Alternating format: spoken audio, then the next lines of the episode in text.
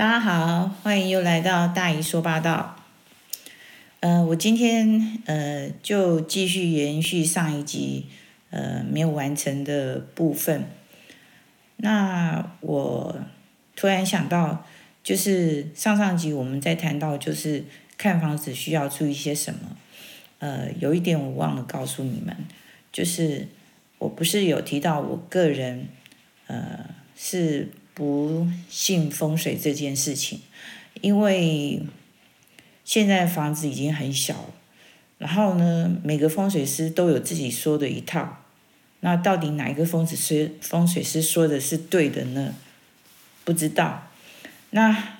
比如说房子门大门一打开不能看到炉灶，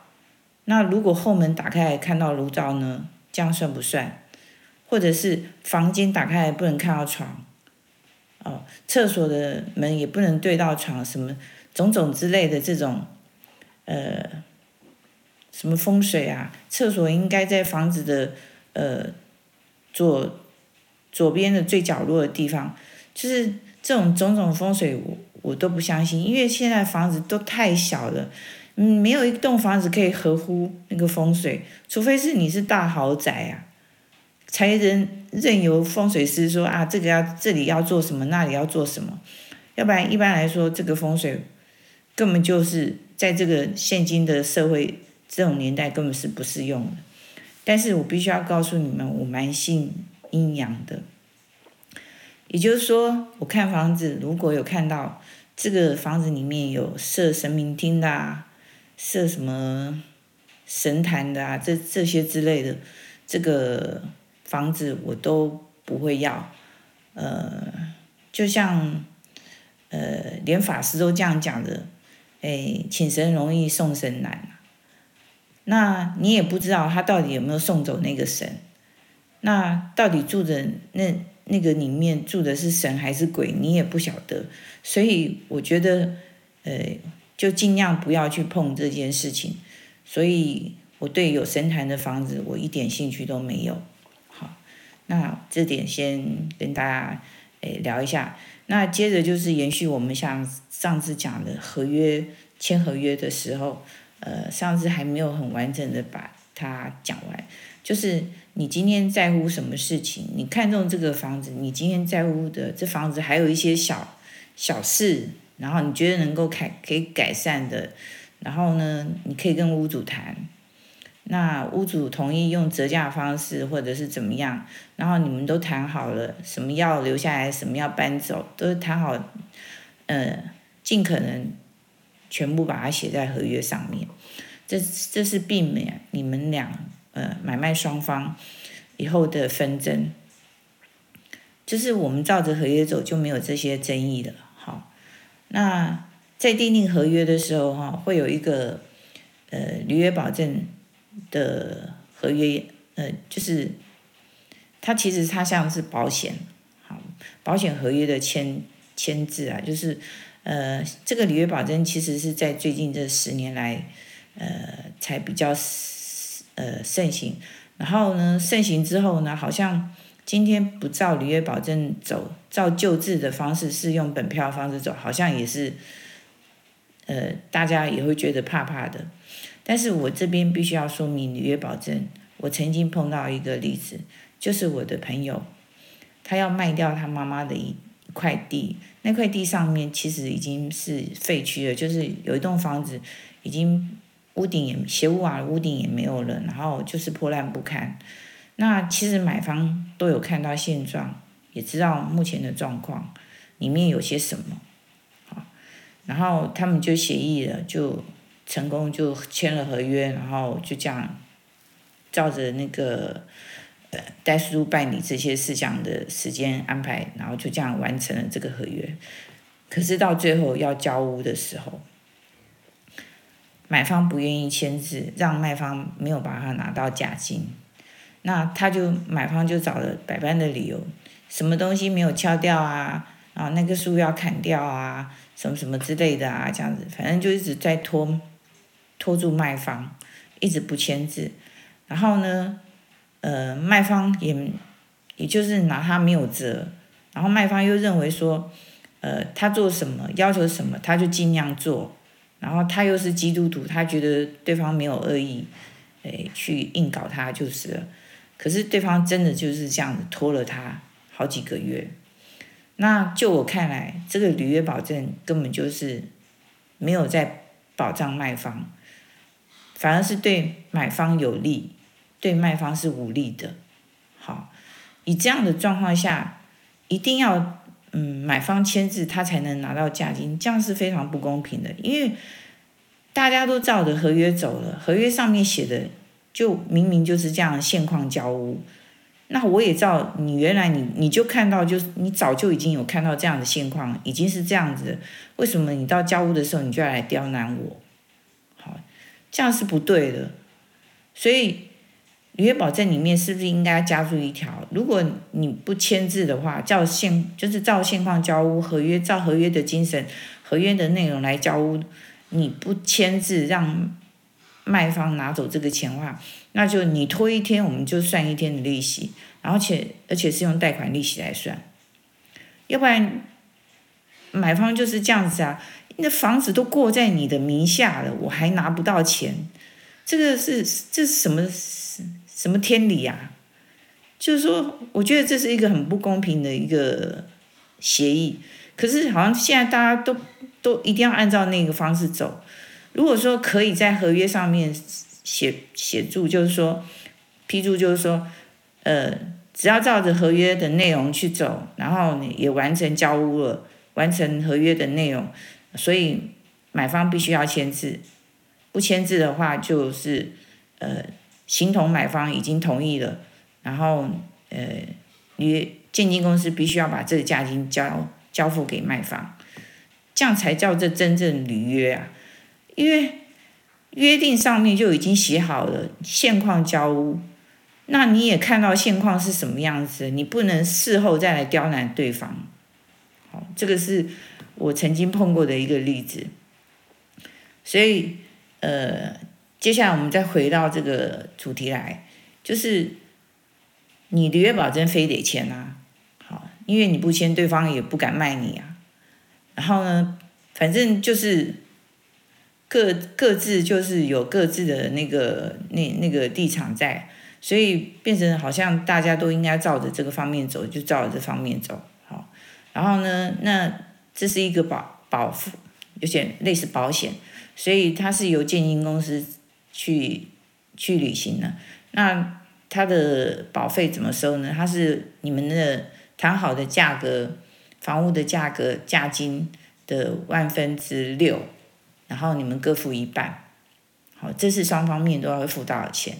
那另外就是代书还会这么跟你们收，当天签约的时候他写的这么辛苦的论笔费，哦，双方就是各收两千块钱左右。这是，呃，阿美上次有谈过，但是我的经验是两千块钱了哈，然后可能别的代数收一千五或怎么样，不，不过我碰到的代数都是收两千块钱。好，接下来我们来谈，就是，呃，接着买方还会付什么钱？买方要付呃契税的钱，还有印花税的钱。那印花税是。呃，依照千分之一来算，好，那契契税是就是他嗯，建物跟那个土地在做，不管你在做赠与啊、买卖啊，或者是呃交换分割什么，这这个契税都是要缴的，然后接着就是代书的费用，这代书费用是买方付的，因为他帮你办过户，然后呢。呃，由买方来支付这个，而且代书是等于形同是，嗯，帮买方在做这些事情。那这个房子通常一般来说，房子都会有两个权状，一个是建物的权状，一个是那个土地的权状。所以他一张权状收你六千块钱，两张就是一万二，再加上六千块钱的代办费用，所以呃，一栋房子大概就是要给代书一万八的费用。假设你的土地地号有多一个或两个，不管反正一个地号就是一个权状，你多一张权状，他就多收一千块钱。好，那另外呢，假设呃假设买方他要贷款，好，那在这样的状况下，代书其实他有他合作的银行，有几家银行跟他合作，呃，因为银行也要业绩，所以他们也希望找一些代书来来合作。那呃，你可以询问他们的条件，那请代书帮你代问，或者是你找上你自己的薪资入账户的银行。因为通常薪资入账户的银行可能条件会比较好，因为他知道你在这家公司上班，那你有固定的收入，好，他会给你的条件会稍微比较好。我认为啦，应该是这样子啦。啊，没关系，反正你就看，呃，到时候是什么样的条件好，你就去找哪家银行。好，那在这边，呃，通常代书还要再跟你收一个费用。可是这个费用不是他要的，这个是地震事务所要的。也就是说，你跟哪一家银行贷款，假设是一千万的话，你就要到地震事务所去设定一点二倍，就是一千两百万，设定费用是呃是千分之一，就是你要花一万二去设定这一千两百万的贷款给这家银行，哦，这个设设定费代书会跟你要，嗯，然后规费。就是他去呃政府单位要办的一些规费的钱，那规费都会有收据，所以他也会列一个清单，在交屋的时候点交，就是就是完成的时候，他会给你们双方各方面他付了些什么钱的清单。好，那另外就是说，呃，房屋税跟地价税，房屋税跟地价税是每年都在缴的嘛，但是你今天做了买卖，就以呃，房子过户的那一天，到买方的那一天开始算起，前面是卖方所缴的，后面是买方所缴的。好，就是这这边是大概就讲到呃买方这边所要谈的，那卖方呢，呃呃最主要是土地增值税。那土地增值税这边呃就是会有两个呃。方式产生，第一个就是你的房子如果是旧制的房子，就是说你的房子是一百零五年一月一号以前买的房子，好，他会用呃旧制的算法，然后来课征你所得税，呃是并在隔年的五月份，连同你的薪资所得一起课征你所得税。但你在买卖当时，你只有缴土地增值税。好，这是卖方。那假设你的房子是一百零五年之后呢，才买的房子，然后你现在把它卖掉，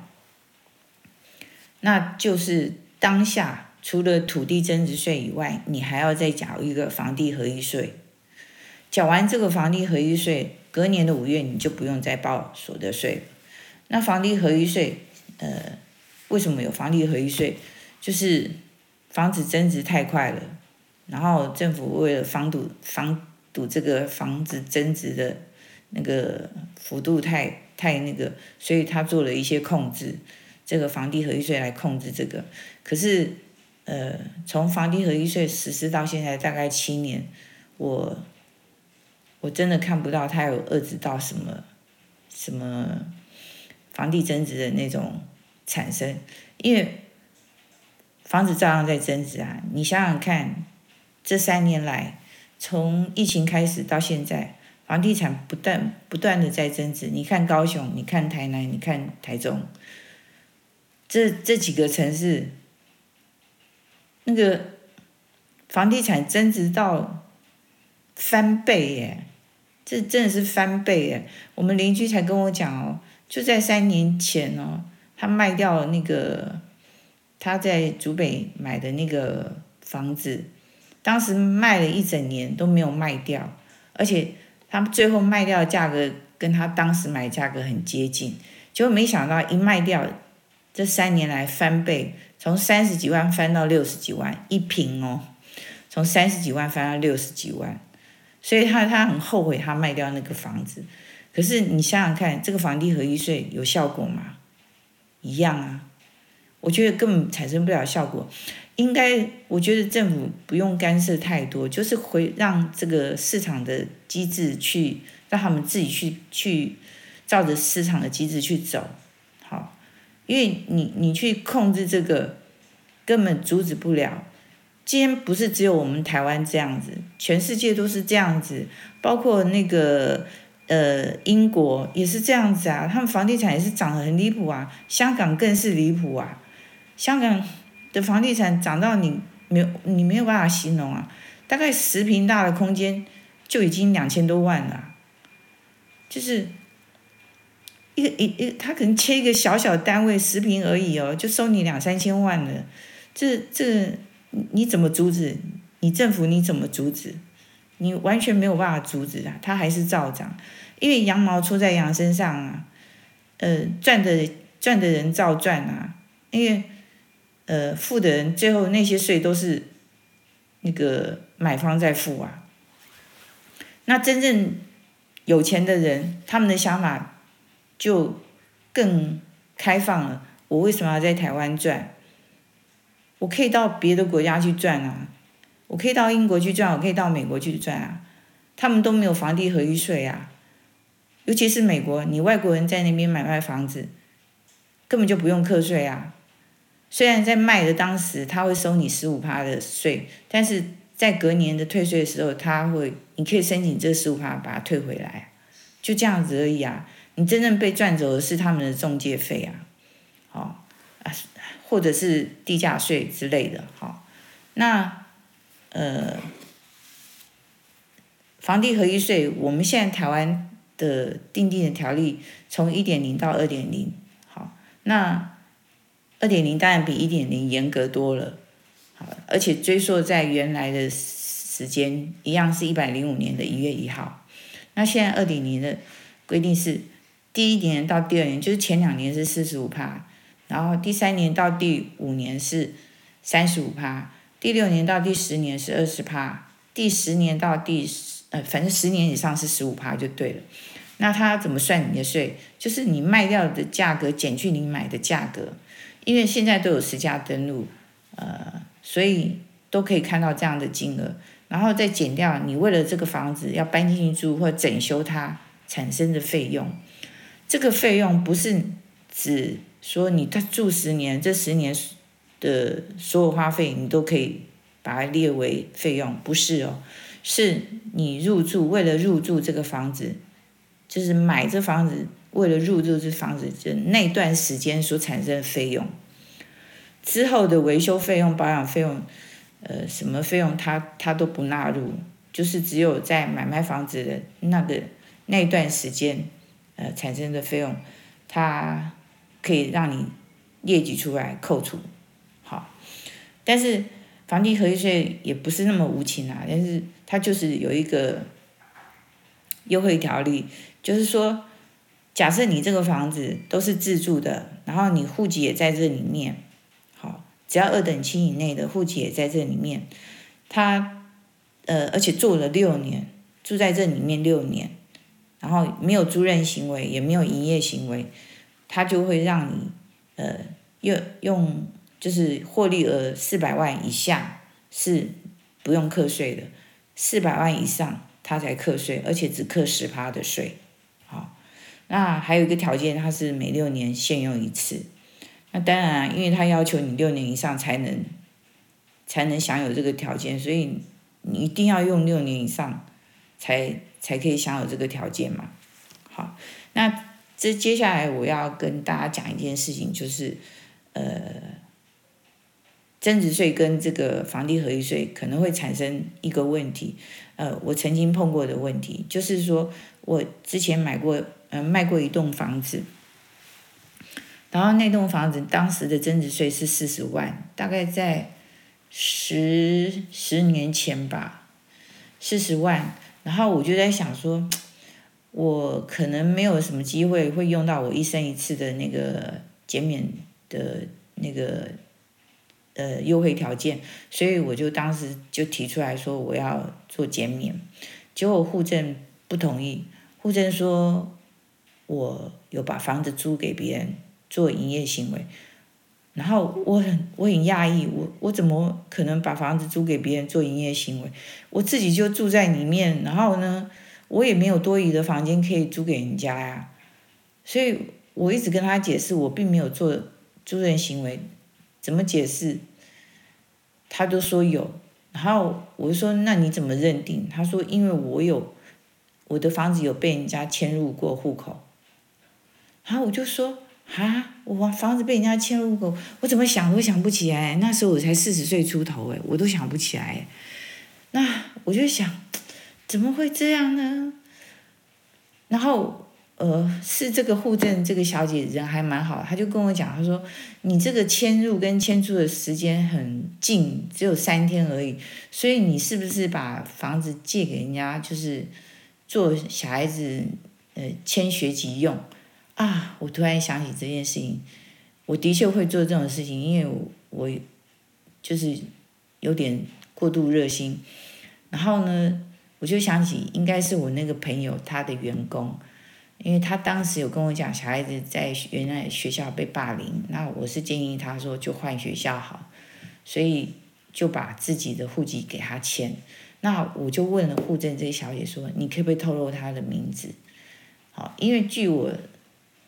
认识的是我朋友的员工，她是一个会计，是一个女孩子。那我我知道她叫美惠，可是我不知道她姓什么。那就这个户政的这个呃小姐也很也很帮忙。她说我不能告诉你姓名，但是我可以告诉你姓什么。然后她就说姓陈。然后我就打电话问我朋友说：“哎，你那个小姐是姓陈吗？”她说：“不是。”我说：“那她先生是不是姓陈？”她说：“是，她先生姓陈。”然后我就跟她讲说：“我今天碰到这样的状况，可不可以麻烦她先生帮我写一个切结书，说切结他并没有住在我的这个房子里面，然后他只是为了小孩子签学籍用的。然后呃，这是户政教我的，然后请他签名盖章，然后加注日期。”所以，如果你想要享有这六年以上，然后四百万的免税额，还有刚刚我提到的增值税，一一生一次的减免的话，你最好做了这件事情，跟我一样的事情，你最好当下就请他写切结书，然后把这个切结书写好呢，放跟你的权状放在一起，要不然你将来买卖房子的时候，你会忘记这件事情，然后你你往前追你。你都想不起这件事情，因为我那时候才一年的时间，我就想不起来了。那更何况这个他的要求是六年，所以你们要注意这件事情。那刚刚有提到，就是说一生一次可以用增值税减免一半。好，其实他有两次的机会，第二次的机会有两个条件。第一个条件就是你必须要跟第一次相隔六年。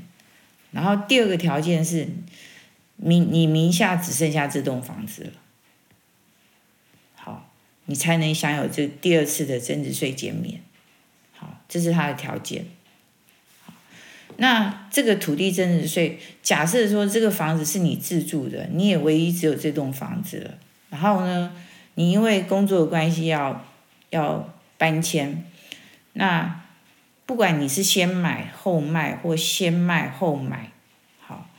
反正他在两年内，他都可以让你申请退那个土地增值税。好，那土地增增值税退税的那个呃算法怎么算呢？就是他们叫重购退税，它的算法怎么算？就算你新购这个房子的现值跟你旧的卖掉的那个房子的现值相减，然后再减去土地增值税。那这个金额呢，如果大于土地增值税的话，才可能退税；如果不是大于土增税的话，就没有办法退税。好，这个这个呃，应该是这样子的。我据我所了解，应该是这样子。这个我再确定一下，呃，下次再告诉你们，呃，是不是这样计算方式？好那房地合一税的话，它如果是重购的话，它退税是，哎，你新的大于旧的金，新的房子的金额大于旧的房子的金额的话，呃，反正它的计算方式就是这样子，你的被你缴了多少税乘上分子是新的房子的价值，分母是旧的房子的价金，然后呢，乘出来的那个数字小于你原来缴的那个房地合一税的话，你才有退税的可能。如果没有小于的话，是大于的话，你就不可能退税了。好，那他也不会再追加你大于的税额，就这样子。那大概上，呃，税就是这样子缴。那刚刚我们有提到，就是你如果是旧制的话，你旧制，呃，你的计算方式是怎么样计算方式？呃，我这边有一张是国税局列出来的计算方式，可是它的列出来的这个计算方式是在于你还记得，或者是你你有资料可以呃出示你当初买这个房子的价位，然后呢跟你现在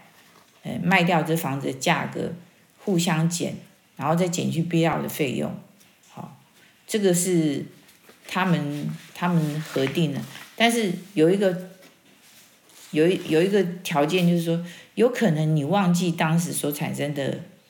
呃，就是当时所买的的价格，所以你要怎么计算呢？我这边有一个那个那个表，好，有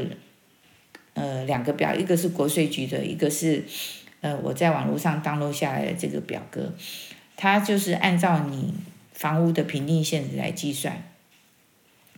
然后它还有分哦，分你是高价住宅还是非高价住宅。那所谓高价住宅，它有指台北市七千万以上叫高价，新北市六千万以上的叫高价。那这个以外，台北市跟新北市以外的地区哦，他们就是四千万以上叫高价。那高价的房子，他们有另外的算法，就是房子的成交总金额乘上。呃，分子是房屋的评定现值，这个房屋的评定现值，其实在呃房屋税单上面就有了。然后呢，分母是公告的土地现值加上房屋的评定现值，好，之后呢再乘上十七趴，作为你这个所得的的报税依据。那另外一个就是你真的不知道价格的方式，就是乘上。呃，房屋的评定现值乘上这个呃规定的比例，这个规定比例是每年都会变的。就是说，政府它会用你所在的县市，就是每一个县市每一个区块，呃，热闹程度都不一样。好，比较热闹的区块，它比例就会比较高；比较不热闹的区块，比较比例当然就比较低。所以每年它都会公告那个比例，所以。你现在，我举个例好了，呃，以中坜来说，今年的比例就是二十四趴，所以你的房屋平均现值乘上二十四趴，就是你明年要缴的税，呃呃，并入所得税要缴的税。那如果你想要这两张资料的话，你可以 email 给我，我在下面的资讯栏都有留下 email 信箱，那我再 email 回去给你们。好，那大致上。就签合约，大概我想得到就就是这样子。如果还有我漏讲的话，以后呃我再找机会补充。那今天我们就这样子喽。呃，欢迎您收听大姨说八道。那请下集继续再收听我们的节目，谢谢，拜拜。